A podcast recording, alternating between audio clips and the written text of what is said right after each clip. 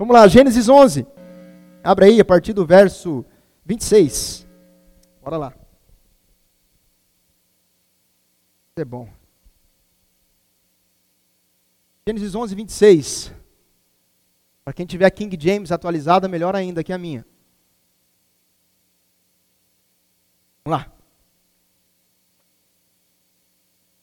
Todo mundo achou? Amém? Glória a Deus. Olha para mim um pouquinho. A gente vai falar de uma cronologia bíblica, lendo as Escrituras agora, amém? A gente vai falar da vida de Abraão. Quem aqui não conhece Abraão, levanta a mão, pelo amor de Deus. Nunca ouviu falar de Abraão? Isso, por favor, levanta a mão que eu quero saber, só para. Exa, ok. Uma pessoa. Maravilha. O resto, todo mundo conhece Abraão. Amém? Mesmo se você não conhecer Abraão, agora você vai conhecer, porque eu fiz um jeito aqui para ficar didático, para até você que não conhece, vai saber quem que é. Amém, querido? Glória a Deus. Primeira coisa que acontece na Bíblia, criação de Adão e Eva, criação da terra. Adão e Eva, a gente passa pela arca de Noé, depois a gente passa pela Torre de Babel, e a gente chega na genealogia de Sem. Sem, filho de Noé.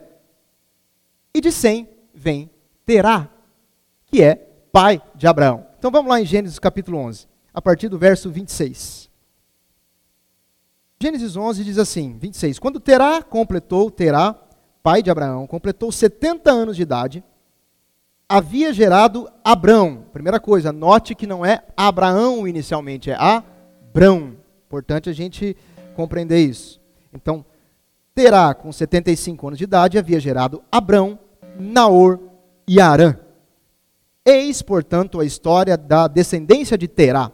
Arã, que era filho de Terá, morreu na presença do pai. Arã morreu cedo, em sua terra natal, chamada de Ur dos Caldeus. Repete comigo, Ur dos Caldeus.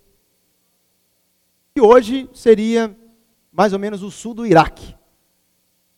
Mais tarde, tanto Abrão como seu irmão Naor casaram-se. O nome da esposa de Abrão era Sarai, não Sara. Inicialmente, Sarai. E o nome da esposa de Naor era Milca. Esta era filha de Arã, pai de Milca e de Isca.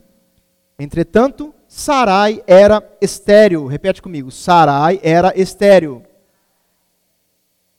Não tinha filhos. Terá, então, decidiu sair da cidade de Ur, na Babilônia, e rumar para a terra de Canaã, a primeira vez que aparece a palavra Canaã na Bíblia, quem decidiu? Terá, pai de Abrão.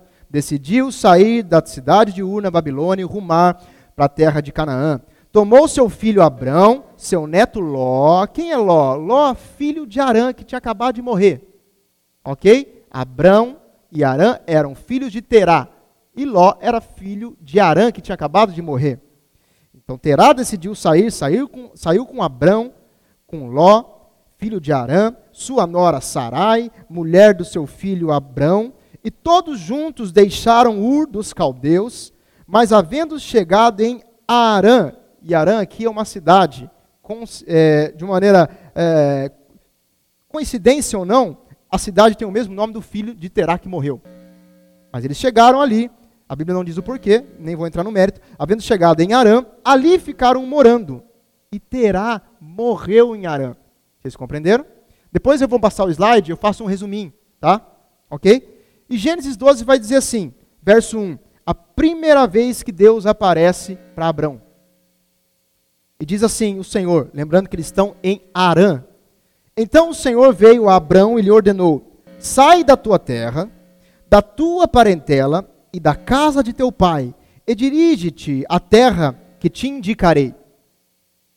Eis que farei de ti um grande povo. Repete comigo. Eis que farei de ti um grande povo. Promessa de Deus a Abrão.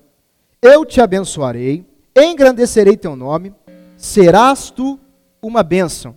Abençoarei os que te abençoarem, amaldiçoarei aquele que te amaldiçoar. Por teu intermédio abençoarei todos os povos sobre a face da terra. Repete, repete, eh, repete comigo. Todos os povos sobre a face da terra. Então partiu Abrão com como orientara o Senhor, e Ló o acompanhou. Abrão e seu sobrinho Ló. Abrão tinha 75 anos de idade quando saiu das terras de Arã.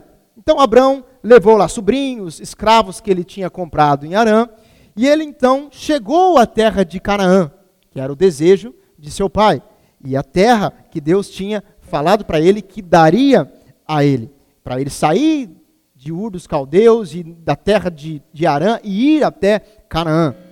Lá, obviamente, quem vivia em Canaã? Os cananeus. Faz sentido? Então, se perguntarem para você, ah, quem chegou primeiro em Canaã? A Bíblia diz que os cananeus já viviam lá quando Abraão chegou. Quem chegou primeiro no Brasil? Os indígenas. Como? Não sei. Estavam lá, apareceram. De algum jeito eles estavam lá. Ok? De algum jeito os cananeus estavam em Canaã. Amém? Isso é importante porque tem muita briga aí fora que fala: não, mas quem chegou primeiro? Foi o judeu? Foi o palestino? É? Quem chegou primeiro? O cananeu. Amém? O Senhor aparece então a Abraão pela segunda vez a partir do verso 7 diz assim, Gênesis 12, verso 7. Então o Senhor apareceu a Abrão e lhe prometeu, isso já em Canaã, é a tua descendência que darei esta terra. E Abrão construiu ali um altar dedicado a Yahvé, porquanto ali o Senhor havia aparecido e falado com ele. Contudo, sobreveio grande escassez e fome sobre as terras de Canaã, e Abrão desceu para o Egito, para ali viver algum tempo, porquanto a falta de alimentos assolava a terra. Então depois a Bíblia vai falar que Abraão desceu, viveu um tempo no Egito, lá ele enriqueceu, ele enganou Faraó, porque Sarai era muito bonita, e ele sabia que Faraó ia voltar os seus olhos para Sarai, e se ele dissesse que Sarai era a mulher dele, Faraó poderia matá-lo, então, então Abraão falou que Sarai era irmã, enfim, enganou Faraó, tal, veio ali uma, uma maldição sobre Faraó por causa disso, porque ele foi lá e se deitou com Sarai. Deixa eu te falar uma coisa, você vai ver bastante coisa bizarra, tá, durante essa, essa passagem de Gênesis. Não se assusta não, depois, se você não entender, a gente explica um pouco melhor sobre as coisas que aconteciam no Antigo Testamento, que não acontece hoje na Nova Aliança, tá bom? Amém? Glória a Deus. Então ele partiu de lá, na verdade, ele foi expulso por Faraó e voltou para Canaã, onde ele havia feito um altar para o Senhor. E tanto Abrão quanto Ló enriqueceram muito no Egito. Aí eles voltaram para a terra de Canaã, aí eles eram pobres e não brigavam. Aí voltaram para Canaã rico, começaram a brigar por causa de terra. O cara fica rico, começa a ficar meio. Né, começa, era pobre, não brigava com ninguém. Agora fica rico começa a brigar por causa de terra. E foi o que aconteceu com Abrão e com Ló. Então Deus aparece para Abrão pela terceira vez. Olha só. Vou passar o slide, Du. Só para a gente resumir. Só para melhorar um pouquinho a carinha de vocês. Ó, seguinte. Quem era Abraão? Até o momento, a gente não sabe quem é Abraão, porque a gente só ouviu falar de Abrão. Ok? Então, o Abraão em si, óbvio que é a mesma pessoa, mas o nome ainda não foi mudado. Então vamos lá. Noé gerou Sem. Opa, obrigado, hein? Que gerou Terá e Terá pai de Abrão e pai de Arã. Arã, eu falei para vocês que morreu rapidinho. Lá na terra de Ur dos Caldeus. Terá deu na telha dele, obviamente imbuído por Deus, de sair de Ur dos Caldeus e ir até Canaã. Só que eles ficam um tempo ali, junto com Ló, que era sobrinho de Abrão, filho de Arã, ficam um tempo ali em Arã, uma cidade chamada Arã. Isso eu estou falando de dois mil anos atrás. Lá em Arã, Terá, pai de Abrão, morre e Deus faz a primeira promessa a ele: sai da tua terra, Abrão, da tua parentela, da casa de teu pai, dirige-te à terra que eu te indicarei, falando de Canaã. Amém? Abrão, nessa época, tinha 75 anos e Sarai, sua esposa, 65. Ok, eles saem de Arã e chegam em Canaã. Deus fala com Abrão pela segunda vez, obviamente, Canaã, quem morava lá? Os cananeus, era a terra dos cananeus. E Deus fala: "É a tua descendência que darei a esta nesta terra", ou a, "darei esta terra". Lá em Canaã, Deus fala pela segunda vez a Abrão: o que acontece? Escassez e fome na terra de Canaã, Abrão e Ló vão para o Egito e ficam ricos no Egito.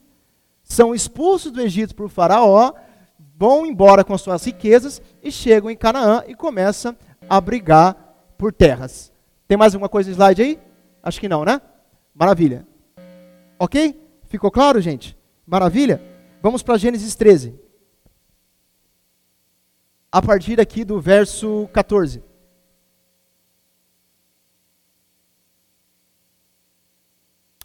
Então, depois que Ló foi embora, isso, perfeito. Então, depois que Ló foi embora, prometeu o Senhor Deus a Abrão: Ergue teus olhos e observa bem, do lugar em que estás, para o norte e para o sul, para o oriente e para o ocidente. Toda a terra que vês, essa luz pode voltar, em nome de Jesus. Glória a Deus. Toda a terra que vês, eu te darei a ti e a tua descendência para sempre. Você vai repetir isso comigo. Toda terra que vês, eu te darei a ti e a tua descendência para sempre. Quando? Para sempre. Não falou que ele ia ficar um período de tempo lá. Não falou que o descendente dele, olha, Abraão, vai ser por 300 anos e depois vocês vão para outro. Não, não. Para sempre. Por que, que isso é importante? Querido, porque quando Deus fala alguma coisa, ele não volta atrás. Essa promessa de Deus a Abraão faz quatro mil anos. E ela não mudou. E ela continua. E hoje nós estamos vendo, a gente vai chegar lá, mas estamos vendo diante dos nossos olhos a Bíblia em três dimensões. Você está tendo uma oportunidade de viver numa geração em que você está vendo praticamente todas as profecias da Bíblia se cumprindo. Amém? A gente vai chegar lá. Mas olha só, Deus disse: A sua descendência te dou essa terra para sempre. Tomarei a tua posteridade como poeira da terra. Quem tiver a capacidade de contar os grãos de poeira da terra, poderá também contar o número dos teus descendentes. Levanta-te, percorre esta terra no seu comprimento e na sua largura, porquanto eu te darei. Então Abrão mudou com todas as suas tendas e foi estabelecer-se próximo à região sagrada dos carvalhos de Manri, na cidade de Hebron. Ainda era Canaã, mas na cidade de Hebron. Dizem alguns estudiosos que é a partir daí que Abrão é conhecido como o hebreu. Ué, mas, mas e, e o israelita? Não, não, não, não tinha israelita ainda. Não tinha Israel ainda. Abrão foi conhecido como primeiro como hebreu. Ok? E dizem alguns estudiosos que é porque ele foi morar na cidade de Hebron, onde construiu um altar dedicado ao Senhor. Então passou-se ali algum tempo, ocorre a guerra dos reis de Sodoma, e Ló, nessa briga, eu não falei para vocês, mas ele foi morar em Sodoma. Ele escolheu uma planície bonita e decidiu ir para Sodoma, e Abrão ficou em Canaã e foi morar na cidade de Hebron. E nessa guerra desses reis em Sodoma, acontece que Ló acaba perdendo, e não só Ló, como a cidade toda de Sodoma, acaba perdendo, tendo muitos prejuízos. E Abraão fica sabendo disso. Apesar de ter brigado com Ló, ele era muito poderoso e tinha vários, várias pessoas que o serviam. E ele envia um exército para lutar nessa guerra. Ele recupera os bens de Ló, luta contra os reis e recupera grandes despojos. E é nesse momento que aparece um cidadão meio inusitado na Bíblia chamado Melquisedeque. Ele aparece uma vez na Bíblia, alguns versículos, mas a importância dele é tão grande, porque a Bíblia diz que Melquisedeque, ele não tinha início nem fim de dias. E ele era semelhante ao Filho de Deus. Olha que coisa doida. Jesus nem havia nascido ainda, dois mil anos atrás, e a Bíblia vai falar que ele era semelhante ao Filho de Deus. É, obviamente que era um apontamento para a pessoa de Jesus Cristo, ou para a segunda pessoa da, da Trindade. E houve ali um, como se fosse uma aliança entre Melquisedeque e Abrão. Então Melquisedeque chega para Abrão, e Abrão, a Bíblia diz que Abrão dá o dízimo de tudo o que ele havia recebido ou recuperado de despojo da guerra. Depois Melquisedeque desaparece e nunca mais aparece na Bíblia. Não sei quando Paulo vai falar dele lá no Novo Testamento. O que, que Deus está querendo demonstrar? Que de Abrão iria gerar, ou Abraão iria gerar uma descendência que iria chegar um dia a Jesus Cristo, haveria uma ligação entre essas duas pessoas em algum momento. Amém, querido? E estava querendo dizer que Melquisedeque era maior que Abraão, porque quem dá o dízimo, dá o dízimo para alguém maior. Ok? Um parênteses dessa história. Então Deus faz uma aliança com Abraão aqui em Gênesis 15, verso 1. Vamos lá. Passado, passados esses acontecimentos, o Senhor falou a Abraão por intermédio de uma visão: Não temas, Abraão, eu sou o teu escudo e grande será a tua recompensa. Contudo, Abrão declarou: Ó Todo-Poderoso Senhor, meu Deus, de que valerá uma grande recompensa se continuo sem filhos? Eliezer de Damasco é quem vai herdar tudo o que tenho. Tu não me concedeste descendência, e por esse motivo um dos meus servos, nascido na minha casa, será o meu herdeiro. Então, imediatamente lhe assegurou o Senhor: Não será Eliezer o teu herdeiro, mas sim o filho de ti mesmo será o teu legítimo herdeiro. Então o Senhor conduziu Abrão para fora da tenda e o orientou: Olha para os céus e conta as estrelas, se é que podes. E prometeu: Será sim a tua posteridade. E olha que versículo maravilhoso e poderoso, verso 6. Abrão creu no Senhor e isso lhe foi acreditado como justiça. Sabe por que é poderoso esse versículo? Porque as pessoas julgam aí fora de que Deus ele é um tanto quanto elitista, né? Ele escolhe um determinado país ou nação ou pessoa. Não, querido. Deixa eu te falar, Deus é mais esperto que você. Tem coisa que ele vê e você não vê. O coração da pessoa você não consegue ver, mas Deus consegue. Obviamente que Deus escolheu Abraão porque sabia que ele ia crer. Porque o resultado divino na vida de uma pessoa não vem só pela graça de Deus, mas também pela fé. É um mix de graça e de fé. Se Abraão não cresce, não ia resolver nada. Ele não ia ter nunca a descendência dele. Amém, querido?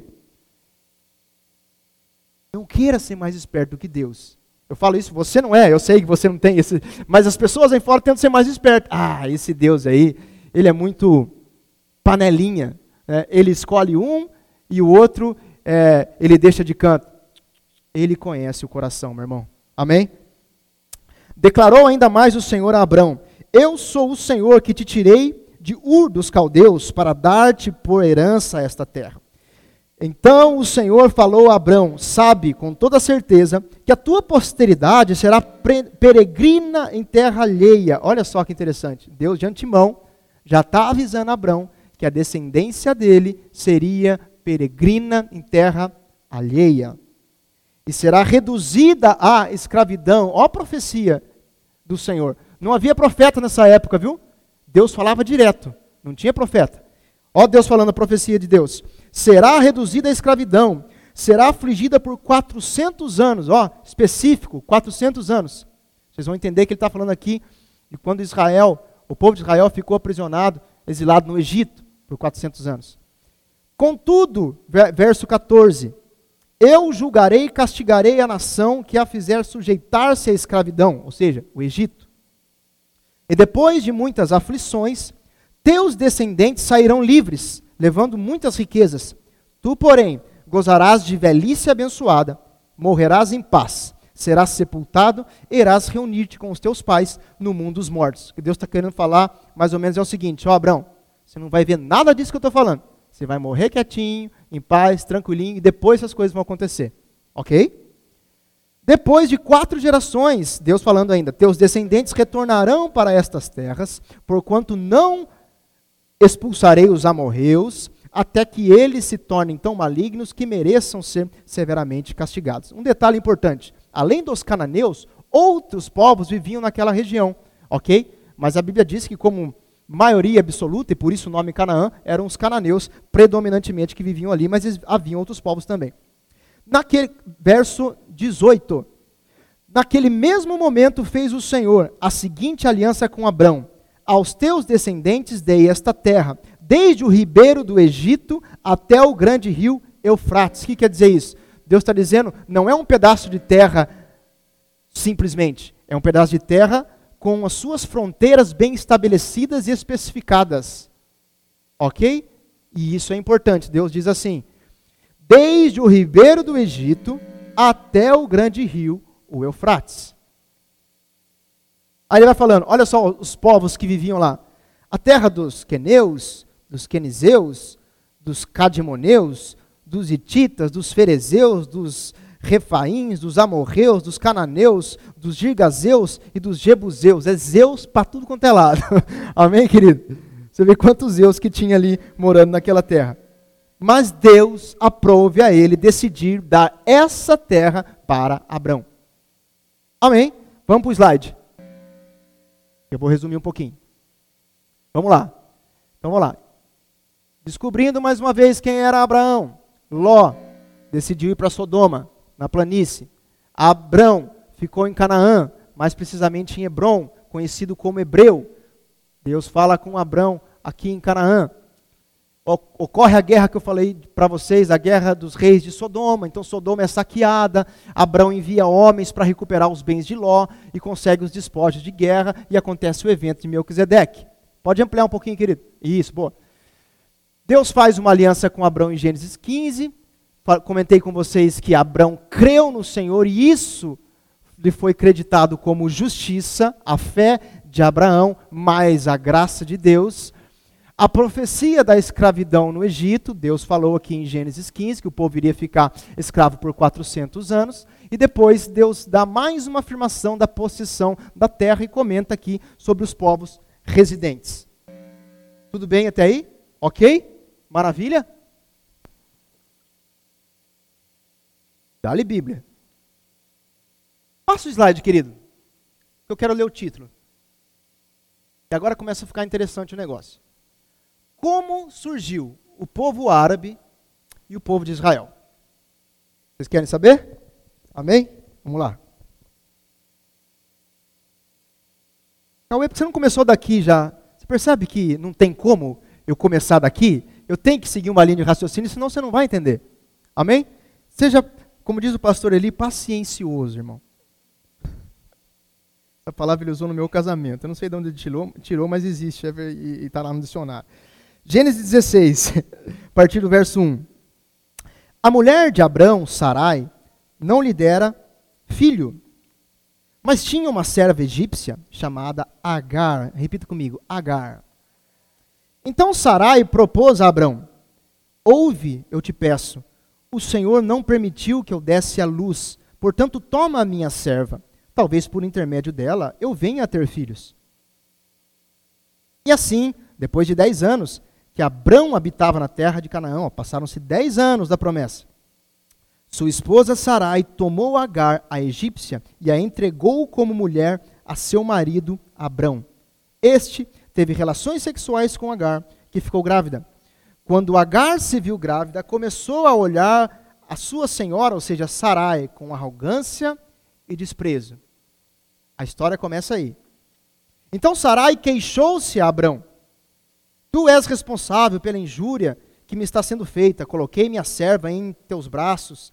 E desde que se viu grávida, ela começou a tratar-me com desprezo. Que o Senhor faça cair sobre ti a afronta que venho sofrendo. Mas Abrão ponderou: Pois bem, a tua serva está então nas tuas mãos. Faze-lhe como melhor te parecer. A partir desse momento, Sarai começou a maltratar sua serva, de tal maneira que Agar fugiu. Contudo, o anjo do Senhor encontrou Agar perto de uma fonte no deserto, no caminho de Sur. Só uma pausinha. Quando a Bíblia diz o anjo do Senhor, não está falando de um anjo, de um querubim, de um serafim, de um anjo normal. Está falando do próprio Deus. Alguns especialistas dizem que é o próprio Jesus, óbvio que não havia Jesus na época, mas era a própria segunda pessoa da Trindade ali, conversando com Agar. Amém? o anjo do Senhor, Agar fugiu, e o anjo do Senhor fez questão de aparecer a ela. Olha só. Contudo, o anjo do Senhor encontrou Agar perto de uma fonte no deserto, no caminho de Sur, e indagou-lhe: Agar, serva de Sarai, de onde vens para onde vais? Ao que ela declarou: Fujo da presença da minha senhora Sarai. Então o anjo do Senhor orientou-a: Volte para a tua senhora e se-lhe submissa. O anjo do Senhor lhe prometeu: eu multiplicarei grandemente a tua descendência, de tal maneira que não será possível contá-la. Olha, ele continua. E o anjo concluiu: Estás grávida e darás à luz a um filho, e tu lhe darás o nome de Ismael, porquanto Yahvé te socorreu em teu sofrimento.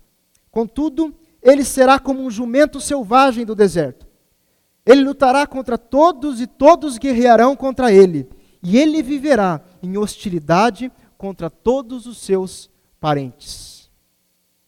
Amém? Está começando a ficar interessante a história, irmão? Glória a Deus, isso aconteceu. Abraão tinha 86 anos e Ismael nasceu. Agar voltou, Ismael nasceu. E depois de 13 anos, Ismael já tinha 13 anos, Deus aparece novamente a Abraão. Em Gênesis, capítulo 17, diz assim: Quando Abraão completou 99 anos, o Senhor lhe apareceu e declarou: Eu sou El Shaddai, Deus Todo-Poderoso. Anda na minha presença e ser íntegro. Eis que estabeleço a minha aliança entre mim e ti e multiplicarei grandemente a tua descendência. Então Abraão prostrou-se rosto em terra, ou melhor, Abrão, desculpe. Abrão prostou-se rosto em terra e Deus lhe prometeu: Quanto a mim, eis a minha aliança contigo. Serás pai de uma multidão de nações. E não mais te chamarás Abrão.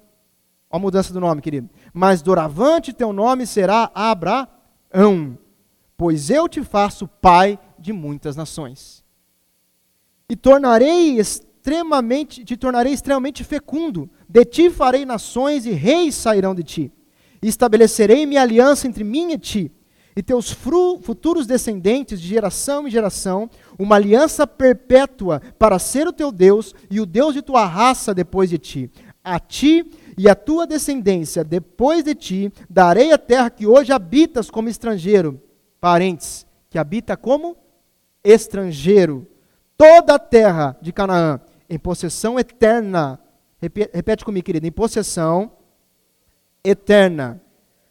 E serei o vosso Deus. Então, Abrão, ou agora Abraão, habitava em Canaã como estrangeiro. Deus está dizendo: não vai ser como estrangeiro, vai ser com possessão ou por possessão eterna. Amém? Isso é importantíssimo. E a partir do verso 16, em Gênesis 17 diz assim: Eu a abençoarei, falando agora para Sarai. Eu a abençoarei e também por intermédio dela te darei um filho. Em verdade eu abençoarei e dela procederão muitas nações e grandes reis. Está falando de Sarai. Abraão ajoelhou-se, encostou seu rosto no chão e começou a sorrir ao pensar assim: por acaso um homem de 100 anos pode ser pai? E será que Sara, Deus havia inclusive mudado o nome de Sarai já para Sara, no mesmo momento em que ele muda o nome de Abraão, com seus 90 anos pode conceber e dar à luz um filho? Então Abraão sugeriu a Deus: concede, pois, ao Senhor, que Ismael, com 13 anos na época, seja abençoado e se torne então o meu herdeiro. Ao que Deus lhe contestou: O que eu disse foi que Sara, tua esposa, lhe dará um filho, e tu lhe darás o nome de Isaac. Deus escolheu os dois nomes, os dois nomes, Isaac e Ismael. E tu lhe darás o nome de Isaac. Eu manterei a minha aliança com ele e com todos os seus descendentes para sempre. Entretanto, também compreendi o pedido a respeito de Ismael. E eu o abençoarei, e eu o abençoarei, e lhe darei muitos filhos e uma multidão de descendentes. Ele será pai de doze príncipes, e eu farei que os descendentes dele sejam uma grande nação. Meu irmão, deixa eu te falar uma coisa. Você acha que Deus amaldiçoou Ismael, né? Ele abençoou Ismael. Irmão, mesmo Ismael não sendo filho da promessa, mesmo Abraão tentando dar o jeitinho dele, Deus é um Deus de graça e de misericórdia. Ah, mas será que a bênção de Ismael não trouxe muitos problemas para hoje em dia? Pode ser que sim. Eu tenho certeza que sim. Mas o que é que o menino tinha a ver da história? A Bíblia diz que Deus abençoou Ismael. Todavia, A minha aliança eu manterei com Isaac, teu filho, que Sara dará à luz nessa mesma época, no ano que vem. Assim que terminou de falar com Abraão, Deus subiu e retirou-se da presença dele. Eu vou ler mais uma vez o que Deus falou em relação a Ismael. Também compreendi o teu pedido a respeito de Ismael, e Abraão amava Ismael. Eu o abençoarei e lhe darei muitos filhos e uma multidão de descendentes.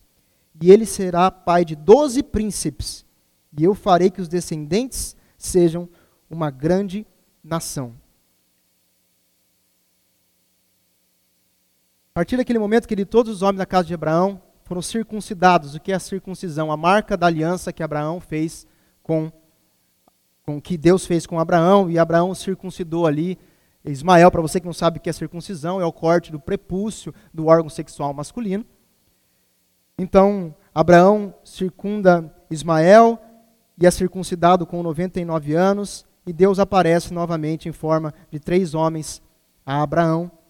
E a Bíblia diz que ele encontra esses três homens, dá comida, hospeda esses homens. Em Gênesis 18, a partir do verso 8, diz assim, a partir do verso 9, desculpa. Os hóspedes lhe indagaram, os hóspedes são esses três homens. Onde está Sara, tua esposa? E ele afirmou: Está na tenda. Então ele lhe prometeu: Voltarei a ti no próximo ano, então Sara, tua esposa, terá um filho. Sara escutava a conversa na entrada da tenda, atrás dele. Ora, verso 11: Ora, Abrão e Sara já eram idosos, com idade muito avançada. E Sara, o ciclo é, menstrual das mulheres já havia cessado. Riu-se, portanto, Sara em seu íntimo, considerando: agora que estou velha e velho, também está o meu senhor, como ainda teremos prazer sexual? Entretanto, o Senhor questionou Abraão: por que se ri, Sara, conjecturando? Será possível que vou dar à luz agora que sou velha? Acaso existe algo extraordinário demais para Yahvé? Nesta mesma época de primavera, no próximo ano, retomarei a tua presença e Sara terá um filho. Aí a história passa, querido. A Bíblia diz que Sodoma e Gomorra é destruído por Deus. Deus retira Ló de Sodoma e Gomorra a pedido de Abraão. A mulher de Ló olha para trás na saída de Sodoma e ela vira uma estátua de sal. Ló fica sozinho. A Bíblia diz que as filhas de Ló, para que Ló pudesse ter uma descendência, ele só tinha filhas, se deitam com Ló e geram a descendência de Ló através da relação sexual com as filhas. E dali surgem os moabitas, que são povos que também no futuro iriam guerrear contra Israel. Quero que você vá comigo agora em Gênesis 21, que a gente já está acabando essa parte, eu vou mostrar o slide vai ficar tudo mais claro. A partir do verso 1, o Senhor Deus visitou Sara conforme prometido, como dissera, e fez por ela como prometera. Sara concebeu e deu um filho a Abraão, já idoso no tempo que Deus tinha marcado. Ao filho que lhe nasceu, gerado por Sara, Abraão deu o nome de Isaque. Abraão circuncidou seu filho Isaque, assim que ele completou oito dias de vida, exatamente como Deus lhe ordenara. Abraão tinha cem anos quando lhe nasceu seu filho Isaque. Então declarou Sara: Deus me deu um grande motivo para sorrir, e todos os que souberem dessa história, muitos se alegrarão comigo. E acrescentou: Quem diria a Abraão que Sara ainda amamentaria filhos? Toda vida, todavia, eu lhe dei um filho em sua velhice. O menino cresceu e foi desmamado. E no dia em que Isaac foi desmamado, Abraão deu uma grande festa. Ora, Sara percebeu que o filho nascido de Abraão, por intermédio da egípcia Agar, estava rindo do seu filho Isaque. E pediu a Abraão: expulsa esta serva e seu filho, para que o filho dessa escrava não acabe sendo herdeiro como o filho Isaque. Essa palavra acerca do filho Ismael muito entristeceu e preocupou Abraão, que amava o filho. Contudo, Deus orientou: não te lastimes por causa da criança da tua serva. Tudo o que Sara te pedir, concede-o, porquanto por Isaque é que a tua descendência será considerada perpetuamente. Olha, Deus confirmando aquilo que Sara estava falando para Abraão. Mas do filho da serva farei também uma grande nação, porquanto ele também é a tua raça. Sabe por que Deus está fazendo tudo isso? Por amor ao homem que creu nele, chamado Abraão, e que foi justificado pela fé. Ele abençoou tanto Isaac quanto Ismael. Esse é o Deus que você serve, irmão. Aleluia. Então Abraão levantou cedo, tomou alguns pães e um recipiente de couro cheio de água fresca e os entregou a Agar. E tendo-os colocado nos ombros dela, despediu-a com o menino. Ela se pôs a caminho e ficou vagando pelo deserto de Berseba. Quando acabou a água do odre que carregava, ela colocou a criança debaixo de um arbusto e foi se sentar-se perto dali, a distância de um tiro de arco e flecha. Lastimava consigo mesma: Não suporto ver morrer meu menino. Enquanto ela lastimava, a criança começou a chorar ainda mais forte. A Bíblia diz que Deus ouviu os gritos do menino. E lá do céu, a voz do anjo de Deus chamou Agar e a encorajou, dizendo: Agar, por que te afliges? Não temas, pois Deus ouviu o clamor do menino, lá de onde o deixaste. Ergue-te, pois, levanta o menino, seguro pela mão, porque eu farei dele um grande povo. Então Deus abriu os olhos de Agar, e ela pôde enxergar uma fonte de boas águas. Correu até lá, encheu seu odre e deu para Ismael beber. Deus esteve com o menino. Ele cresceu, habitou no deserto e tornou-se um flecheiro. Ele viveu no deserto de Parã. E sua mãe conseguiu-lhe uma esposa da terra do Egito. Depois dessa história, querido, acontece o episódio do, do pseudo sacrifício de Isaac, a morte de Sara, aí vem o casamento de Isaac, Abraão se casa novamente com Ketura, uma das suas concubinas, e tem alguns filhos com ela. Abraão abençoa todos os seus filhos antes de morrer, com 175 anos de idade, e morre como Deus prometeu, numa velhice em paz e feliz. Ele abençoa todos os filhos, tanto, de, tanto o filho de Agar, Ismael, quanto o filho de Sara, Isaac, quanto os filhos de Ketura, mas só a herança vai só para Isaac, conforme Deus havia estabelecido. E a Bíblia diz ainda que Ismael e Isaac eles sepultam o pai. E depois disso não há relato mais de brigas entre Ismael e Isaac. O que eu quero dizer para você é que apesar de não haver relatos de briga entre Ismael e Isaac, a gente sabe, a gente vai concluir falando um pouco é, mais para frente, de Ismael vem o povo árabe e de Isaac vem o povo de Israel. E apesar de, no final da vida, terem sepultado o pai e a Bíblia não comentar sobre brigas, a gente sabe que a Bíblia toda, o Antigo Testamento, ela é repleta de guerras entre esses dois povos. Eu queria que você abrisse comigo em Gênesis 25, verso 18. Está aí na tela? 25, Gênesis 25, 18.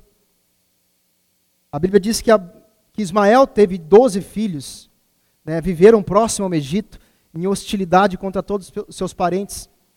Então, depois que Ismael morre, a Bíblia diz assim: seus descendentes se estabeleceram na região que vai de Avilá a Sur, próxima fronteira com o Egito, na direção de quem vai para Assur, e viveram em hostilidade contra todos os seus irmãos.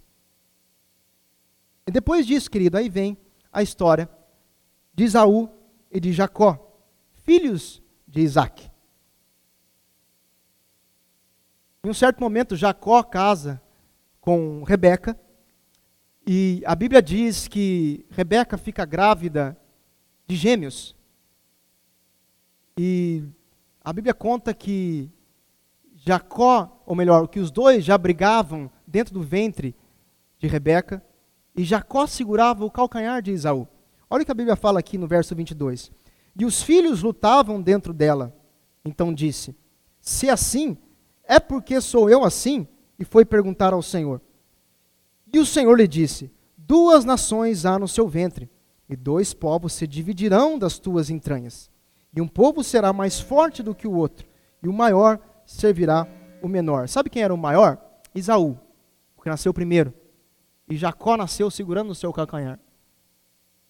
E seria o menor. Mas Deus diz: o maior, Isaú, servirá Jacó, o menor. Isaac preferia Isaú, mas Rebeca preferia Jacó. Isaac tinha no seu coração que ele iria dar a bênção da primogenitura para Isaú. Mas a gente, quem foi frequentador de escola dominical um dia, assim como eu na vida, e aprendeu muito do Antigo Testamento, sabe que Isaú vendeu a sua primogenitura a Jacó por um prato de sopa ou de lentilha, um ensopado. Estava caçando, estava com fome, chegou, Jacó tinha um prato pronto. Ah, me dá de comer. Ok, me dá a sua primogenitura que eu te dou aqui esse prato. Beleza, ah, você não serve para nada, eu vou morrer mesmo, dane-se. Foi o que Isaú falou. E ali ele comeu. E não para por aí. A Bíblia diz que no fim da vida de Isaac, quando ele já estava cego, e a ponto de dar a bênção da primogenitura para Isaú, a Bíblia diz que Rebeca se reúne ali com Jacó e tramam um plano. Vamos enganar seu pai. Vamos enganar seu pai. Vamos. Isaú era peludo? Vamos colocar um monte de pelo de animal aí em você? Tá, vamos colocar uma roupa de Isaú em você? E seu pai falou para Isaú para ele preparar e buscar um. caçar alguma coisa e fazer um ensopado para ele. Não, faz você um ensopado e leva lá. E no momento exato em que Jacó chega enganando seu pai, Isaac cai nessa conversa. E Isaac abençoa Jacó em vez de abençoar Isaú. A Bíblia diz assim no verso 27. Jacó se aproximou e beijou seu pai, que ao sentir o cheiro das roupas de Isaú, abençoou Jacó proferindo: Ah, o cheiro de meu filho é como o cheiro de um campo fértil, abençoado por Iavé, o Senhor. Que Deus te conceda do céu o orvalho e da terra a riqueza com muito cereal e muito vinho. Que as nações, verso 29, que as nações te sirvam e os povos se curvam, se curvem diante de ti. Sê tu, Senhor dos teus irmãos, que se prostrem diante de ti os filhos de tua mãe. Maldito seja quem te amaldiçoar, bendito seja quem te abençoar. Essa foi a bênção de Jacó. Mas sabe o que aconteceu? Isaú chega. E quando ele chega, ele percebe que Isaac tinha acabado de dar a bênção da primogenitura para Jacó. Ele fica desesperado. Ele fala: Pai, te enganaram. A bênção é minha. E a Bíblia diz que Isaac fica assim, mudo, não consegue nem falar. Isaú fala assim: com certeza tem mais alguma bênção. E Isaac fica mudo. Porque ele sabia que não tinha mais uma benção, era uma única benção. Sabe o que Isaac faz com Isaú? A partir do verso 39. Então seu pai Isaac tomou a palavra e proferiu: Longe das gorduras da terra será a tua morada, longe do orvalho que cai do céu. Tu viverás de tua espada, servirás a teu irmão. Contudo, quando te libertares, sacudirás seu jugo da tua serviço. Depois disso, passou Isaú a odiar seu irmão Jacó, por causa da bênção que seu pai lhe determinara, e prometeu a si mesmo: Então estão próximos os dias de luto de meu pai, então matarei meu irmão Jacó. Querido, não sei se você sabe, mas depois disso, eles se separam por um tempo. E Jacó tem um encontro com Deus. E Deus muda o nome de Jacó para Israel. E ali nasce o povo de Israel. Da bênção que veio de Abraão, Isaac e Jacó. Mesmo sendo por enganação, a bênção veio a Jacó. Mais uma vez, Deus demonstrando que Ele é um Deus de graça. Mais uma vez, Deus demonstrando que Ele é um Deus que, mesmo pela atitude errada, ainda a bênção caiu sobre Israel. Eu não estou aqui para defender absurdamente Israel e dizer que os árabes não prestam de maneira nenhuma. Todos erraram, todos cometeram os seus erros. Mas Deus é Deus de graça. E a salvação está disponível tanto para árabes quanto para judeus. Amém, querido? Lá em Gênesis 32, 27, e disse-lhe, falando Deus para Jacó: Qual é o teu nome? E ele disse: Jacó. Então não te chamarás mais Jacó, mas Israel, pois como príncipe lutaste com Deus e com os homens e prevalecestes. E Deus está querendo dizer. E a Bíblia fala assim: Jacó lutou com o próprio Deus e venceu, e se tornou Israel. Agora a gente vai para o slide e vocês vão entender esse resuminho. Já está acabando essa fase de Bíblia, leitura, e a gente vai para uma fase um pouco mais dinâmica.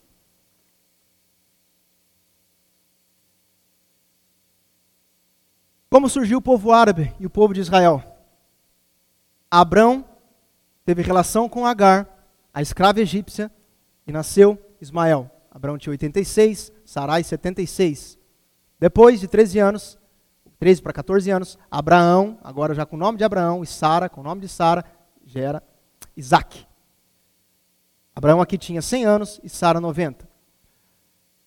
Agar é expulso junto com Ismael. Lembra que eles foram para o deserto, foram morar perto do Egito.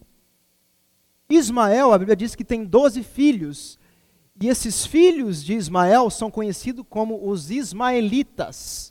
Se você for ler o Antigo Testamento, vai perceber que existem infinitas guerras entre os ismaelitas e o povo de Israel.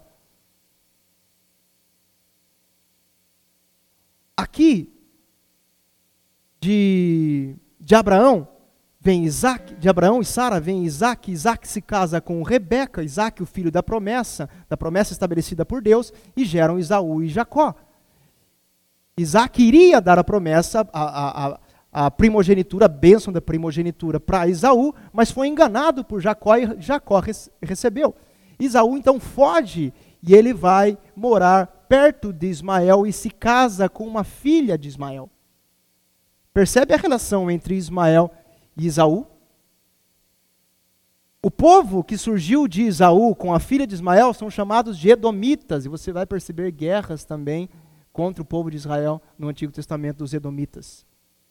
E de Jacó vêm os israelitas, porque Deus mudou o nome de Jacó, porque recebeu a bênção da primogenitura de Jacó para Israel, porque lutou com o próprio Deus e o venceu. Amplie um pouquinho, só para mostrar duas situações paralelas. Eu comentei com vocês que Abraão ainda é, teve relações com Ketura, que era a escrava a concubina, teve seis filhos com ela. E esses filhos é que futuramente seriam conhecidos como midianitas e alguns outros também, você vai ver na Bíblia, midianitas guerreando contra Israel. Amplie um pouquinho que eu vou mostrar agora Ló. Ló, que teve um relacionamento errôneo com as filhas, geraram os moabitas, que também guerrearam com o povo de Israel. Agora amplie um pouquinho tudo, querido. Moabitas, ismaelitas, edomitas, midianitas, todos, esses, todos esses caras aqui geraram o povo que nós conhecemos hoje como o povo árabe. É lógico que é muito mais complexo do que isso, tá? mas de uma forma bem simplista, de uma forma bem objetiva, é assim que surge o povo árabe, e é assim, através de Jacó, Abraão, Isaac e Jacó, que surge o povo de Israel. Amém, irmão? Ficou claro? Vieram todos do mesmo pai. Mas a rixa, a briga e hoje guerras e conflitos persistem. Amém? você for procurar no Alcorão, vai falar a mesma coisa. O povo árabe veio de Ismael. Então, para o judeu, Jacó é o cara. Ou melhor, Isaac é o cara. Para o Islã, o cara é Ismael. Ok? Amém. Próximo slide, querido, vamos lá. Vamos acelerar esse negócio aqui, 9h34, Jesus. De onde vem o termo judeu? Ok. Primeiro foi hebreu, depois israelita, e agora vamos descobrir de onde veio esse termo judeu. Jacó teve doze filhos, ou Israel teve doze filhos, conhecido como as tribos, as doze tribos de Israel. E para variar, teve filho com quatro mulheres: Lia, Raquel, Bila e Zilpa. Lia e Raquel foram mulheres legítimas e Bila e Zilpa foram escravas. Então de Lia vem Ruben, Simeão, Levi, Judá, Issacar, Zebulon. De Raquel vem José e Benjamim. De Bila vem Dom e Naphtali. De Zilpa vem God e Azer. Eu coloquei aqui um destaque para José, porque a história continua com José. A Bíblia diz que José, ou os irmãos, não gostavam de José. E ele é vendido como escravo para o Egito. Só que Deus era com ele. E lá no Egito, José prospera, se torna governador do Egito. E em algum momento, Canaã, e eles estavam morando ali, Israel, Jacó, estavam morando em Canaã com os filhos. Em algum momento, Canaã passa por escassez e eles vão buscar comida no Egito. Jacó tinha guardado mantimento, Jacó, José tinha guardado mantimento e tinha provisão. Então os irmãos vão até ele, sem saber que é ele, obviamente. Chegam para o governador do Egito e falam: Quero comida. Já, José os reconhece, houve aquele momento de perdão. Então José manda os irmãos buscarem Jacó para morarem no Egito junto com José, porque Canaã estava sofrendo um período de escassez. Ok? Então eles vivem ali de uma maneira próspera por algum tempo. Até Jacó morrer e dar a sua bênção final a seus filhos. Eu quero fazer questão de ler com você aqui em Gênesis 49. E a Bíblia diz em Gênesis 49 todas as bênçãos para todos os filhos. Mas eu quero ler uma em específica, que é a bênção de Judá. Verso 8: Judá, teus irmãos o louvarão tua mão estará sobre a cerviz de teus inimigos, e todos os filhos de teu pai se curvarão reverentemente diante de ti. Judá é como um leão jovem, quando ataca e mata sua presa. Como um grande leão se assenta, deita-se como uma forte leoa. Quem tem coragem de perturbá-lo? Portanto, o cetro não se apartará de Judá, nem o bastão de comando da sua posteridade, até que venha Siló, aquele a quem o cetro pertence, e a ele obedeçam todos os povos da terra. Sabe quem que é Siló, irmão? Cristo Jesus. Nesse momento, Israel ou Jacó está profetizando a vinda de Jesus. Olha, vou ler mais uma vez. Porquanto o cetro não se apartará de Judá, nem o bastão de comando da sua posteridade, até que venha Siló, aquele a quem o cetro pertence, e, e a ele obedeçam todos os povos da terra. Ele amarrará o seu jumento. Lembra de Jesus entrando em Jerusalém, querido? Ele amarrará o seu jumento a uma videira e seu jumentinho ao ramo mais seleto. Aqui, viu? Só para te falar, dois mil anos antes, tá bom?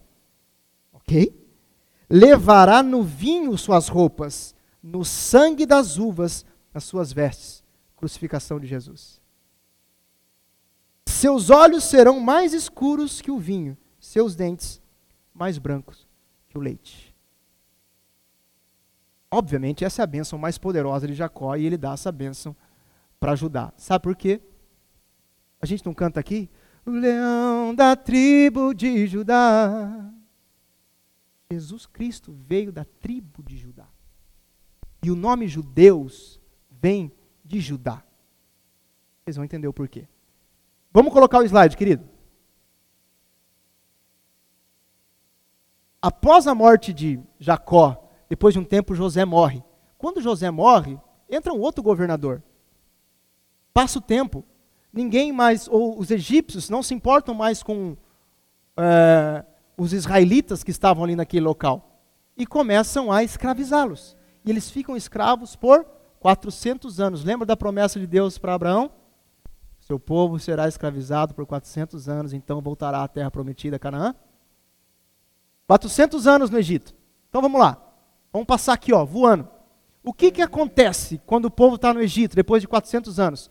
Vem um libertador chamado Moisés levantado por Deus para libertar o povo, tirar do Egito e levar até Canaã. Então vamos passar rápido de Moisés a Jesus. Moisés liberta o povo, leva o povo para o deserto, vem a lei mosaica. Ah, vou fazer esse parênteses. vem a lei mosaica, o povo de Israel, teimoso, um povo mur murmurento, um povo chato, eles batem no peito e falam assim: cara, você imagina o seguinte: Deus tira Israel do Egito com mão forte, com todo tipo de milagre. Sabe o que é isso? É graça. Milagre de Deus é graça. Eles não fizeram absolutamente nada. Deus fez tudo e eles abriu o mar para os caras passarem. Tudo. Deus fez tudo. Aí chega no meio do deserto, eles falam o seguinte: é o negócio seguinte, Moisés. Nós estamos vendo que esse Yahvé é brabo. Beleza, ele é brabo. É, ele é poderoso, mas assim, a gente quer merecer alguma coisa, cara. A gente quer fazer alguma coisa. Então, assim, o que, que a gente vai fazer? Aí Deus falou assim para Moisés: Ah, eles querem fazer alguma coisa? Eles bateram no peito e falaram assim: Ó, tudo aquilo que Yahvé falar, a gente vai fazer. Aí Deus vai lá e estipula a lei. Fala assim: vocês são bonzão? Tá aqui, ó, a lei. Não era, Deus não queria a lei. Mas Israel bateu no peito. Tá aqui a lei. Só que tem um detalhe: se vocês caírem numa delas, vocês já estão mortos. Ou seja, danou-se. Amém? Só um parênteses, querido. Eles tiraram os olhos da graça de Deus e se voltaram para a lei. Vamos lá. E por isso tanta destruição em Israel. Moisés morre, eles ficam 40 anos vagando pelo deserto, que era para ser alguns dias, ok? Pela desobediência. Josué e Caleb entram na terra prometida com o povo. Eles ficam na terra prometida por vários anos. Aí vem a época do governo dos juízes, dos reis, em 1000 a.C., Davi se torna o rei mais conhecido, ele estabelece Jerusalém como capital. Em 960 a.C., Salomão constrói o primeiro templo de Jerusalém. Em 930 a.C., o reino de Israel se divide em dois: ao norte, o reino de Israel, e ao sul, o reino de Judá. O reino de Judá era compreendido por Judá e Benjamim, e Israel, o restante das outras tribos. Mas predominantemente, no sul, eram a tribo de Judá que dominava. 722, o reino de Israel é conquistado pelos assírios, esse reino aqui, ó. Assírios conquistaram esse reino. E muitos israelitas são exilados. E em 586, obrigado. Volta lá. Em 586 o reino de Judá é conquistado pelos babilônicos e muitos judeus são exilados. Então olha só, agora não é mais israelitas, agora virou judeu. Por quê? Porque a Babilônia conquistou Judá, ou os judeus, e eles foram exilados. E aqui em 515, o segundo templo é reconstruído, ou melhor, é construído, ou seja, o templo é reconstruído após o retorno do exílio dos judeus na Babilônia. Não se fala mais de israelitas, agora judeus. Ok? Hebreus, israelitas e agora judeus. E durante o período do segundo templo, os judeus eles foram, depois que eles voltaram para a terra de Canaã, que eles estavam ali, é, foram exilados no, na Babilônia e voltaram para Canaã, eles foram governados, essa área, esse território de Canaã foi governado pelos persas, pelos gregos e pelos romanos. Na época do domínio romano é a época em que Jesus nasceu. Você compreendeu, irmão? Então, os judeus estavam ali, na terra de Canaã, que não se chamava mais Canaã, mas Judéia. Por quê? Porque ali moravam os judeus. Então, Judéia era uma província, então, de Roma, em que habitavam os judeus ali, mas eram dominados pelos romanos. Ok? Então, na verdade, você percebe que Israel ou os judeus passam muito pouco tempo das suas vidas sem um domínio é, estrangeiro como escravos, ou enfim, por causa da obediência, da rebeldia do povo. Ok, agora nós vamos passar o slide. Obrigado, Du. Vamos lá. Agora a gente vai entrar numa fase depois de Cristo. E a grande dúvida é, eu tenho certeza se eu perguntar aqui para a maioria das pessoas, de onde vem esse termo Palestina? Talvez 90% não saiba. O que tem a ver a Palestina com Canaã? O que tem a ver a Palestina com Israel? O que tem a ver a Palestina com árabe? De onde vem esse termo Palestina? Como eu disse para vocês, em 63 depois de Cristo, Roma dominou aquela região que era conhecida como Cananeia e depois se tornou Judéia.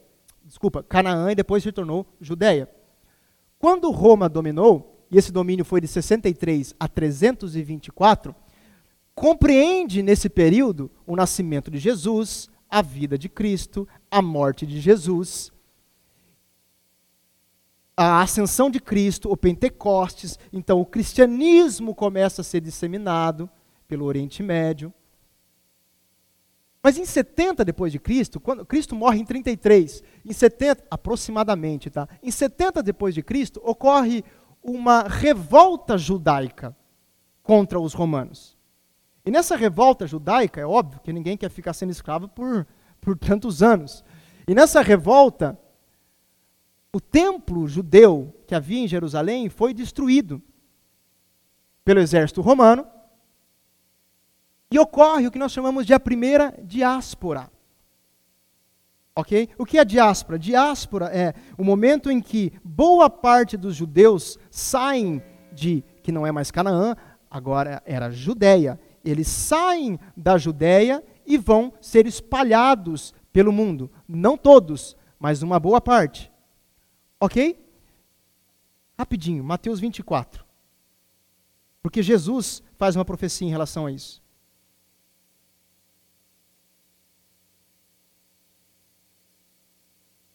Olha o que Jesus fala. De 70 depois de Cristo. Jesus prediz o final dos tempos. Ele diz assim, ó, verso 1: Então Jesus saiu do templo, repare, saiu do templo, olha onde ele está. E ao caminhar, seus discípulos chegaram mais perto dele e para lhe apontar as construções do templo. Ele, entretanto, lhes observou: Estais vendo todas essas coisas? Com toda certeza eu vos afirmo que não ficará aqui pedra sobre pedra, pois que serão todas derrubadas. Jesus está profetizando. Pode voltar, queridão? Jesus está profetizando exatamente isso daqui, 70 depois de Cristo, quando o templo foi derrubado. Amém? Tá. 136 depois de Cristo, o que acontece? A revolta de Bar Kokhba. Quem é Bar Kokhba? É um cara que se intitulou Messias, um judeu, um judeu.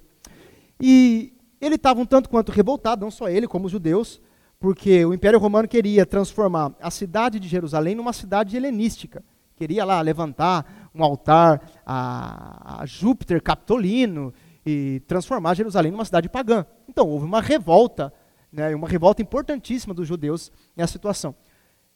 É óbvio que eles perderam e, Roma, e, os romanos venceram é, é, nessa revolta. E então o que acontece?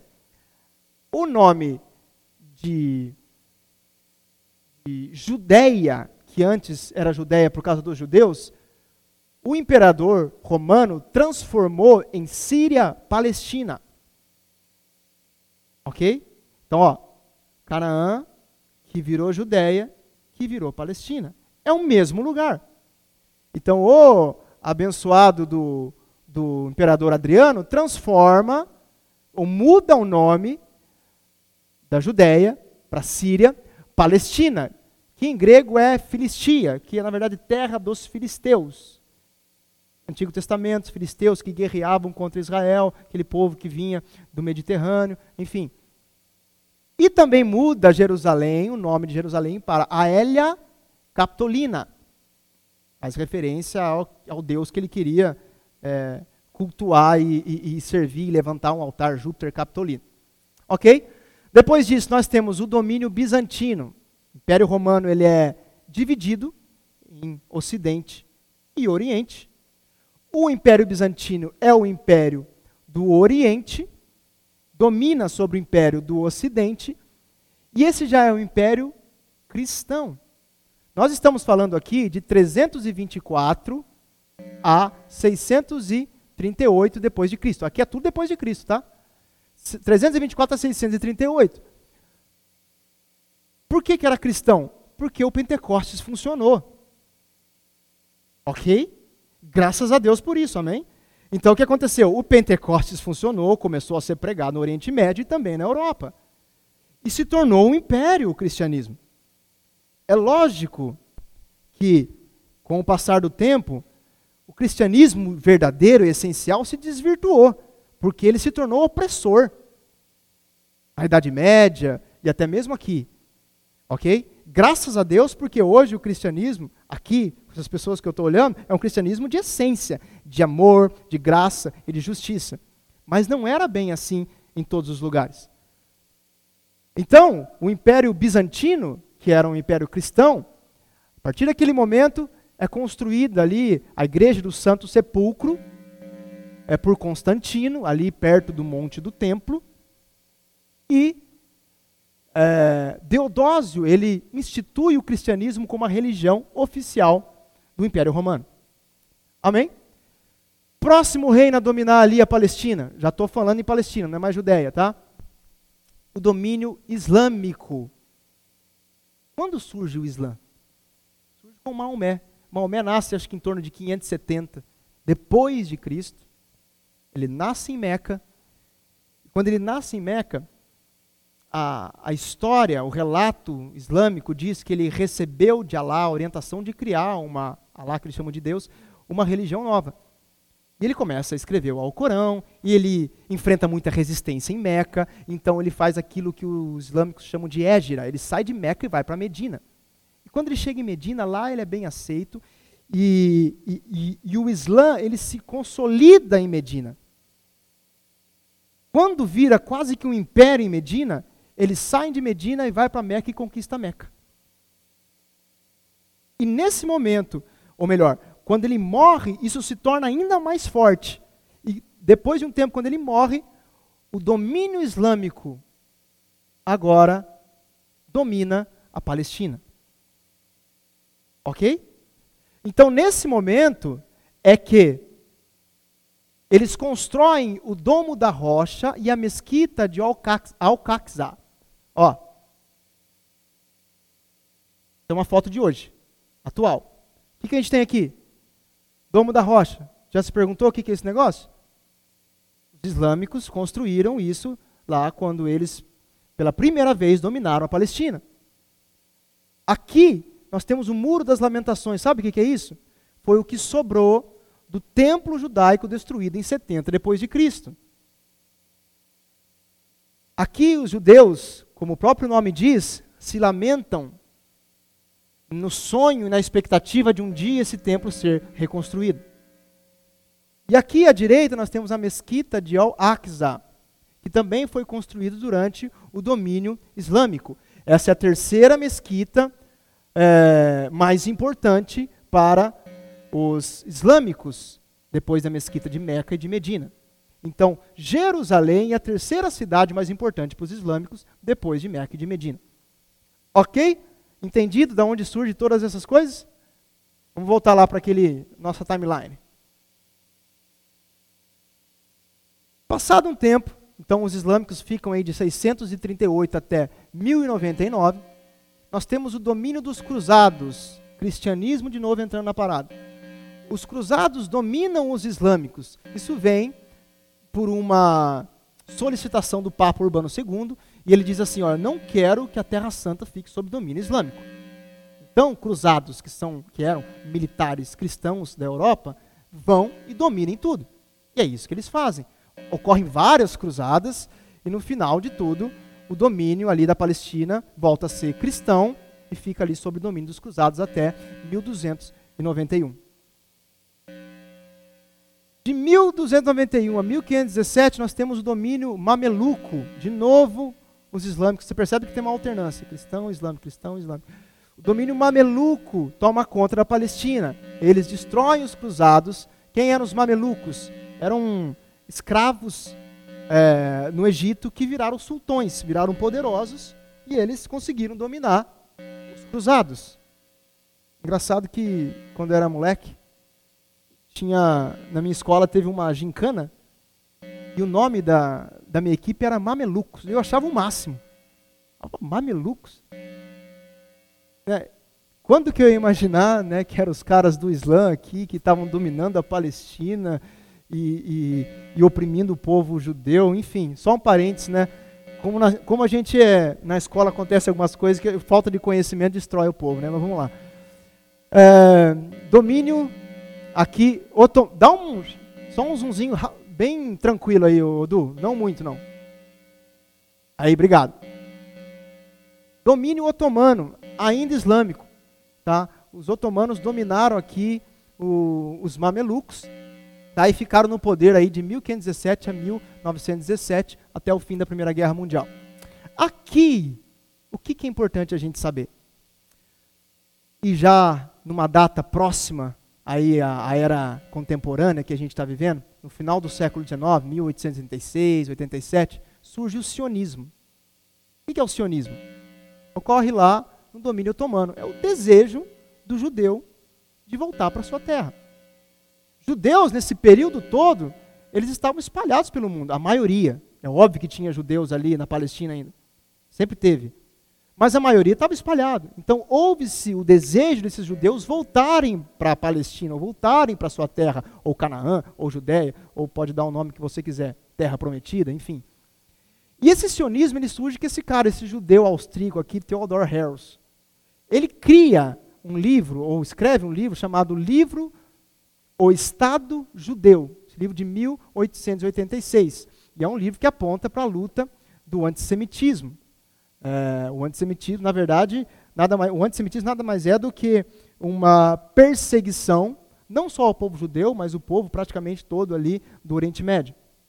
Mas especificamente aqui ele estava falando do antissemitismo judeu. E aqui nessa época surge a OSM, que é a Organização Sionista Mundial. Então, aqui em 1887, é que essa história de Israel ou judeus criarem um Estado lá na Palestina para eles surge.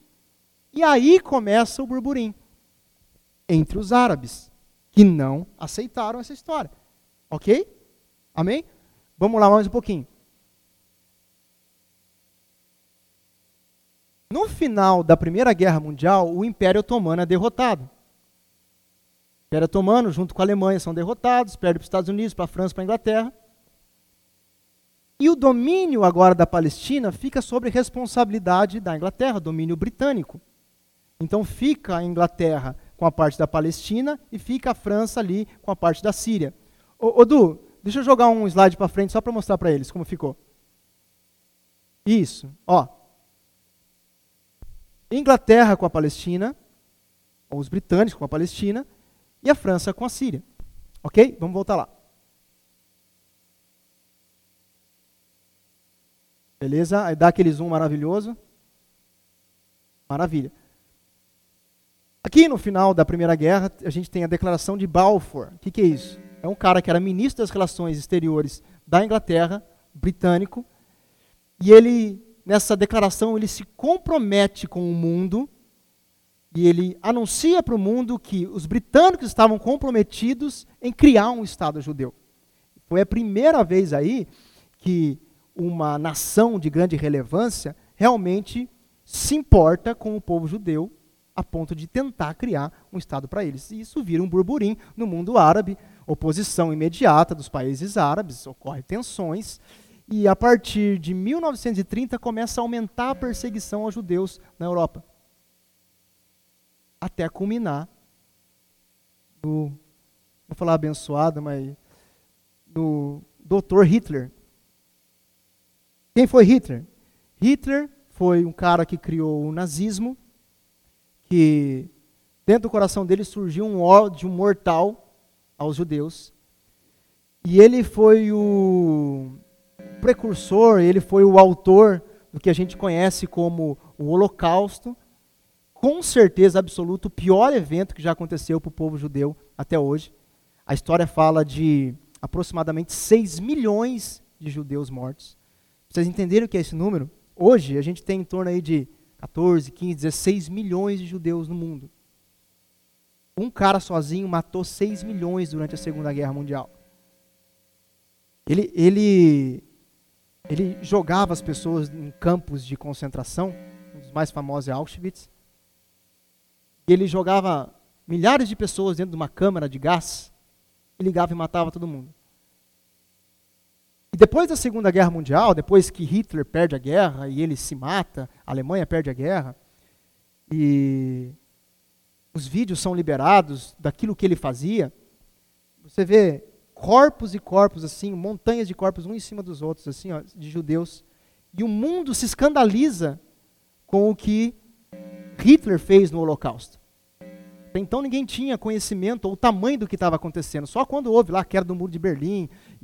Aí sim é que o povo teve o conhecimento, as filmagens, as coisas do que Hitler estava realmente fazendo. E o quão maldoso e destruidor esse cara era. Aí o que acontece? Quando é, eles perdem, Hitler perde a Segunda Guerra Mundial, se mata, é, é criada a ONU. O que é a ONU? A Organização das Nações Unidas. Para quê? Para nunca mais ter uma guerra das proporções que foi a Segunda Guerra Mundial. Para não se ter mais guerra mundial. Então a ONU foi criada para isso. Em 1947, o que, que a ONU faz?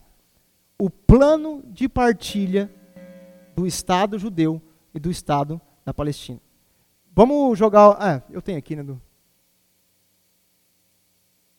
Isso aí, maravilha. Plano de partilha de 1947. Como o mundo ficou estarrecido com o que estava acontecendo com os judeus, era necessário fazer alguma coisa. Então, assim, esse negócio de levar os judeus para a terra deles tinha que sair do papel. Não dava mais, essa situação não dava mais para ficar. O que foi proposto? Israel ficaria com 54% das terras da Palestina, os palestinos ficariam com 45%, e Jerusalém não seria nem de Israel nem dos palestinos, seria uma.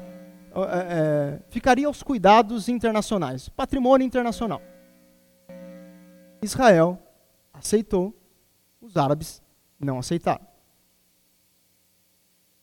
Os britânicos ficaram aproximadamente pouco menos de um ano ainda ali com seus exércitos na Palestina, quando eles saíram em maio de 1948. Quando os britânicos saem em maio de 1948, um dia depois, em 14 de maio de 48, Israel declara a sua dependência e cria o seu Estado independente. Sabe o que acontece um dia depois, depois dessa declaração? Guerra. Vamos lá. Não, não. Isso, perfeito. Não, não, 79, isso, esse aí mesmo, meu querido. Quando Israel declara independência, a Liga Árabe, formada por Egito, Síria e Líbano, eles atacam Israel. E milagrosamente, e só tem uma resposta para isso, é Deus. Imagina que Israel não tinha estado nenhum até então, não tinha nada, tinha um monte de judeu espalhado lá. Milagrosamente, eles vencem essa guerra, essa guerra dura aproximadamente um ano, e essa guerra é desastrosa para a Palestina. Porque o que era antes é, para ser 54% de Israel, agora é 79%. Israel ainda recupera Jerusalém e coloca como sua capital. Nessa configuração aqui, o Egito fica com a faixa de Gaza, que fica mais ou menos aqui, e a Jordânia fica aqui com a Cisjordânia, que é mais ou menos aqui, toda essa área azul é de Israel. Mais de 750 mil palestinos são obrigados a fugir. Ok? E é por isso que o povo aí fora fala que Israel é opressor, por causa desse evento. Eles tinham 54%, mas os árabes não aceitaram, guerrearam, Israel tomou um, um, um território maior. O que aconteceu foi isso. E na guerra as pessoas brigam por território. Quem ganhou a guerra leva mais território.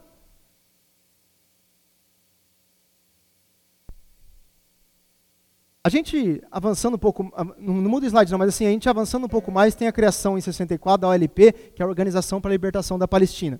Mas eu quero focar aqui com vocês rapidinho, aqui 10 horas já. Em 48, algumas profecias são cumpridas na Bíblia. Tá? Eu não vou abrir porque não vai dar tempo, mas assim, a gente tem a profecia de Abraão. Vocês lembram que eu enfatizei com vocês sobre Deus falando para Abraão que daria um território para ele dos seus descendentes não seriam estrangeiros, mas sim seriam um território fixo, se cumpriu em 14 de maio de 1948. Outra profecia. Ezequiel 37, no Vale de Ossos Secos, muitos especialistas, e vamos chamar assim de interpretadores das profecias bíblicas, dizem que Ezequiel 37 se refere também ao holocausto. Quando Ezequiel, Deus mostra o vale de ossos secos, então Deus começa a juntar carne é, naqueles ossos e, e, e, e, dar vida aos ossos, quer dizer que em 1948 esses ossos reviveram. E também em Mateus 24, 32 e 35, Jesus fala sobre a parábola da figueira. Ele fala assim: olha, fiquem espertos, quando a figueira renascer, ou quando ela brotar, e figueira refere-se a Israel, Todas essas coisas que eu estou comentando com vocês, ele está falando das coisas do fim, vão acontecer, estão muito próximas de acontecer. Então veja aqui que muitas profecias são cumpridas nesse dia de 14 de maio de 1948. Jesus falou assim: ó, não passará essa geração, e alguns, repito, alguns in, in, intérpretes aí da, da, das profecias dizem que a geração que, vai, que viu é, Israel voltar ao seu estado, não passará essa geração sem que todas essas coisas do fim, e Jesus, quando fala do fim, ele fala da grande tribulação, fala do Armagedon, fala de um monte de coisa, aconteça. Agora, sim, não me pergunta quanto tempo é uma geração, eu não vou saber te dizer. Pode ser 70, 100 anos, 120 anos, não sei. Isso é muito interpretativo. Tá? O fato é que a profecia bíblica ela é muito interessante em relação a esse dia de 14 de maio de 48. Vamos avançar para a gente ir embora, que vocês estão com fome. Depois disso vem a Guerra de Seis Dias em 1967. Israel percebe uma movimentação esquisita do Egito e da Jordânia, então ele resolve antecipar o ataque, ataca de surpresa Egito, Jordânia e Síria, e ele toma a península do Sinai, Cisjordânia, e aqui, deixa eu passar aqui, ó, e as colinas de Golã. Fica desse tamanho. Olha o tamanho da península do Sinai perto do território que eles tinham, que eles pegaram do Egito.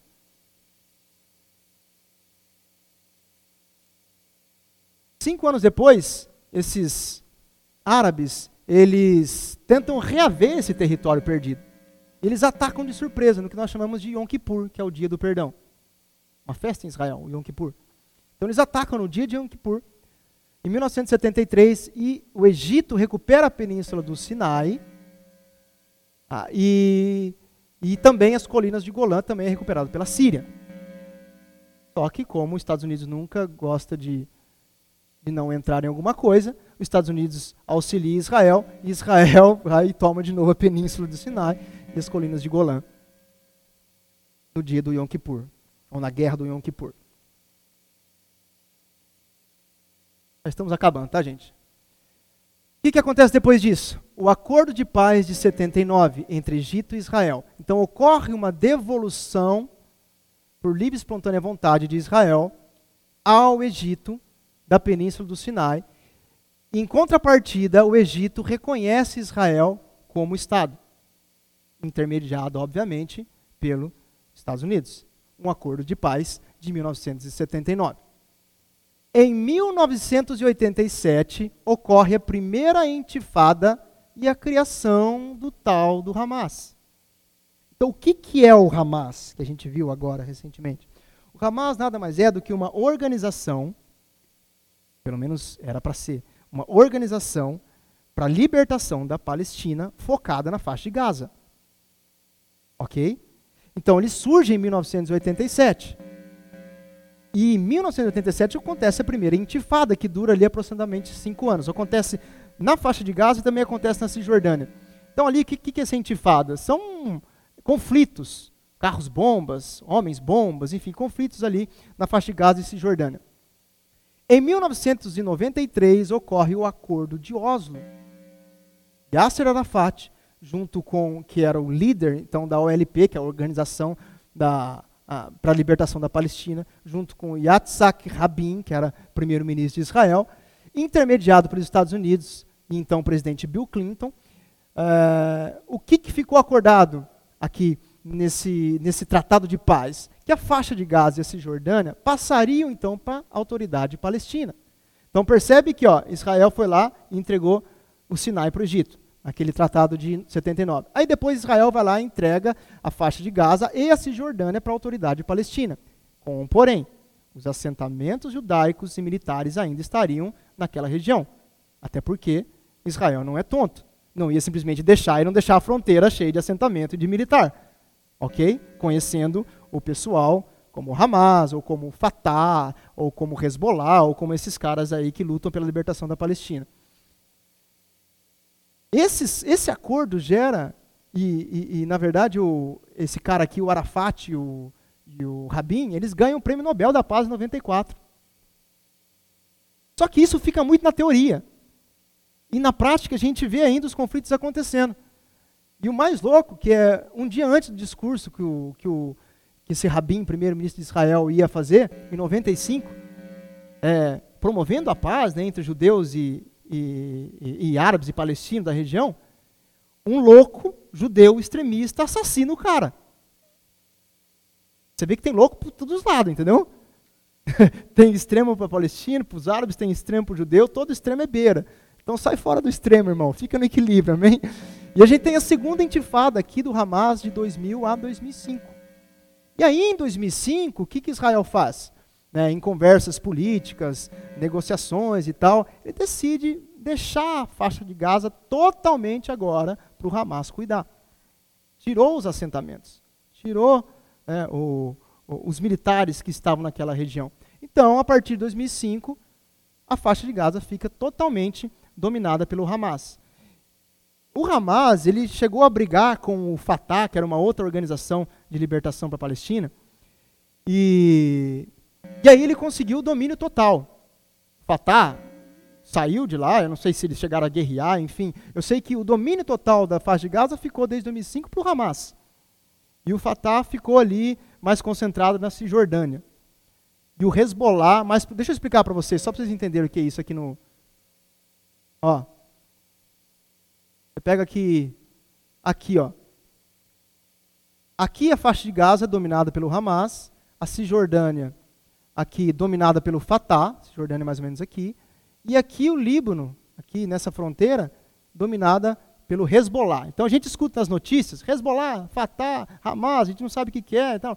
São facções. Hoje, a gente pode já com certeza dizer Hamas terrorista, Hezbollah terrorista, Fatah já um pouco mais pé no chão, mas tenho minhas dúvidas, posso mudar de pensamento a qualquer momento, ok? Mas o fato é, são organizações terroristas que se escondem atrás de vamos libertar a Palestina, que na verdade acaba até mais escravizando o povo do que libertando.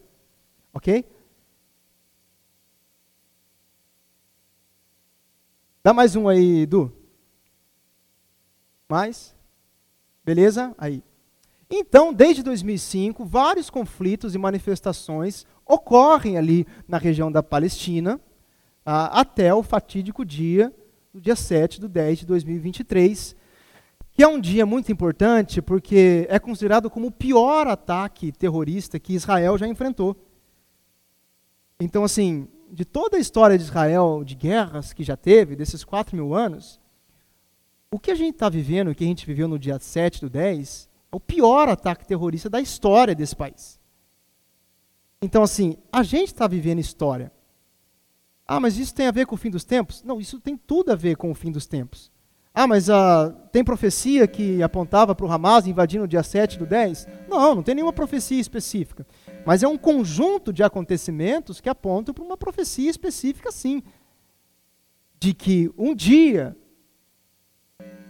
Israel vai ser é, circundada a ponto de não ter saída.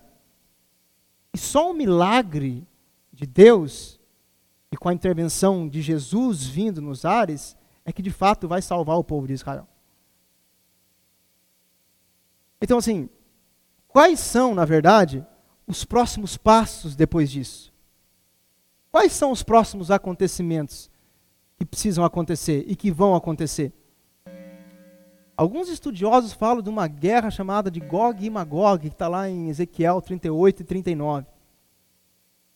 Dizem que é uma guerra que virá um exército lá da Rússia e vai invadir Israel, e Israel será miraculosamente, é, vencerá a guerra miraculosamente por Deus. Assim, eu tenho minhas dúvidas quanto a isso, tá? porque em Ezequiel fala, é, no final da profecia, que a partir daquele momento, quando termina a guerra, entra num estado de paz absoluto. E não é o que eu vejo. Não é o que eu vejo, porque a grande tribulação ainda precisa acontecer. Então, assim, tenho minhas dúvidas sobre essa questão de Ezequiel 38, mas o fato é, o arrebatamento da igreja, se você é pré-tribulacionista, é o próximo evento a acontecer. Então, assim, Cauê, existe alguma profecia que a gente, é, que vai acontecer, ou que precisa acontecer para o arrebatamento da igreja, é, de fato, é, acontecer para a igreja? Não. Não tem. Então, assim, se você é pré-tribulacionista, o próximo evento é o arrebatamento da igreja. Não tem mais nada para acontecer. Nada. Se você é pré, depois do arrebatamento a gente tem o tratado de paz. O que é esse tratado de paz? Que Daniel, no capítulo 9, fala. É um tratado que Israel vai fazer com outras nações. Como esse tratado de Oslo, como outros esses tratados que foram feitos com os Estados Unidos, vai haver um intermediador em que vai de fato, isso é uma interpretação minha, de fato conseguir estabelecer uma paz entre árabes e entre o povo de Israel. E essa paz, quando nós entrarmos na tribulação, para Israel, ela vai durar três anos e meio, aparentemente, de paz. Mas a Bíblia diz que depois disso, o anticristo se revela de fato como anticristo. Esse cara que intermediou essa paz, ele se revela de fato como anticristo. A Bíblia fala que Satanás entra dentro dele. Então ele entra no templo judaico que precisa ser reconstruído, porque senão a profecia é uma mentira. Ok? E digo mais para vocês: se não existisse Israel hoje, a Bíblia seria uma mentira. Olha que negócio pesado. Se não existisse povo judeu, não tem mais Israel, acabou. Alguém entrou lá e destruiu tudo. Os árabes foram lá, guerrearam, acabou, não tem mais judeu, não tem. A Bíblia seria uma mentira. Então eu costumo falar o seguinte, terminando com isso. Depois da sua experiência com Deus, experiência pessoal com Jesus, essa é a maior prova de que a Bíblia para você é verdade, ok? Experiência pessoal, algo espiritual.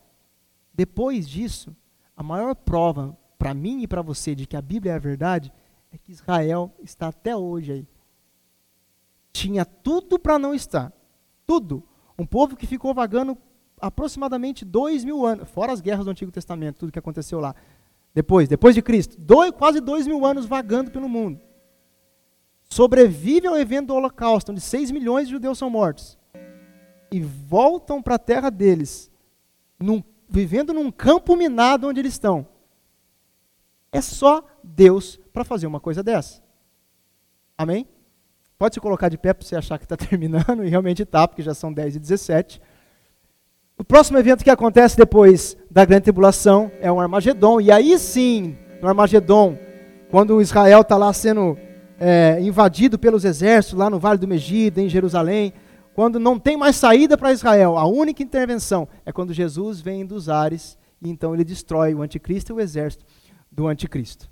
E estabelece o reino, reino milenar que Isaías 65 fala e tantos outros profetas, que aí sim é um reino de fato de paz que está lá em Apocalipse 20. Aí sim a paz vai reinar para todo sempre. Amém, gente? Ok? Feche seus olhos e a gente vai orar. Pai, eu te agradeço em nome de Jesus. Obrigado pelo seu esclarecimento daquilo que o Senhor tem para passar para nós. É, e que a mensagem nessa noite, Pai, seja uma mensagem não só de conteúdo histórico, científico, é, de conhecimento puro, mas que realmente isso venha conscientizar as nossas vidas de que a gente tem que realmente estar cada vez mais envolvido com as coisas espirituais. E é através do nosso envolvimento com as coisas espirituais que a gente consegue vencer as nossas paixões carnais e esse mundo tenebroso. Eu agradeço por cada pessoa que está aqui, Pai, em nome de Jesus, e por cada um que se disponibilizou durante esse tempo todo que eu estive falando e o teu Espírito Santo esteve falando também através de mim. Eu oro também por Israel e oro por essa guerra, Pai. Em nome de Jesus e que haja paz. Nós sabemos que os dias são difíceis e que, sim, biblicamente falando, os dias vão piorar, mas nós continuamos aqui e ficamos firmes a orar pela paz até que de fato ela venha. Em nome de Jesus, que o Senhor abençoe os palestinos, que o Senhor abençoe os árabes e que o Senhor abençoe também os judeus e todos os povos da terra. Em nome de Jesus. Amém.